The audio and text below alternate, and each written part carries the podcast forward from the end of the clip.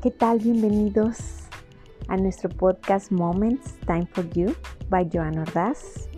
Ya estamos en el episodio número 20 de la segunda temporada. Este es el ejercicio del libro de Rhonda Byrne, se llama La magia, y estamos en el día 6. Espero que les guste. Se llama Actividad Mágica. Es padrísimo cuando podemos agradecer sin preocupaciones. Incluso cuando estamos agradeciendo, la preocupación desaparece. Entonces, tú controlas la cantidad que recibes de acuerdo a tu gratitud.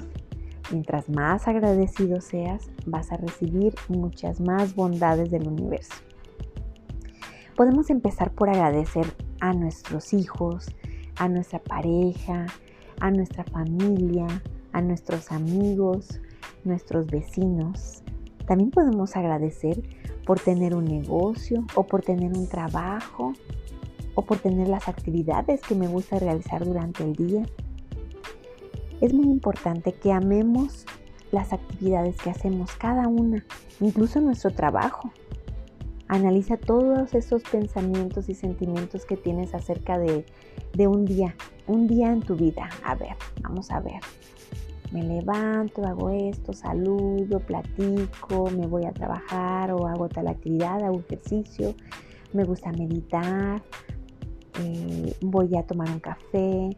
Todo, todo lo que hagas, haz como un pequeño resumen en tu libreta y entonces puedes darte cuenta que tienes muchas actividades que realmente te gustan y que a lo mejor no todas tienen la oportunidad de hacerla. Entonces agradece por ello también. Descubre cada día cosas nuevas por las cuales debemos de estar agradecidos. Bendice, por ejemplo, a tu familia, a tus compañeros de trabajo, hasta tu jefe, ¿no? Bendice siempre, siempre manda esa bonita energía hacia los demás. Y bueno, sobre todo no nos debemos de olvidar de buscar las razones para agradecer cada día. Seguramente conforme vayamos haciendo estos ejercicios, nos iremos dando cuenta que de verdad hay tantas cosas por las cuales sentirnos agradecidos. Yo los invito y dejo la cajita abierta de comentarios para que me escriban qué descubrieron hoy. ¿Qué descubrieron ustedes de lo cual pueden sentirse agradecidos?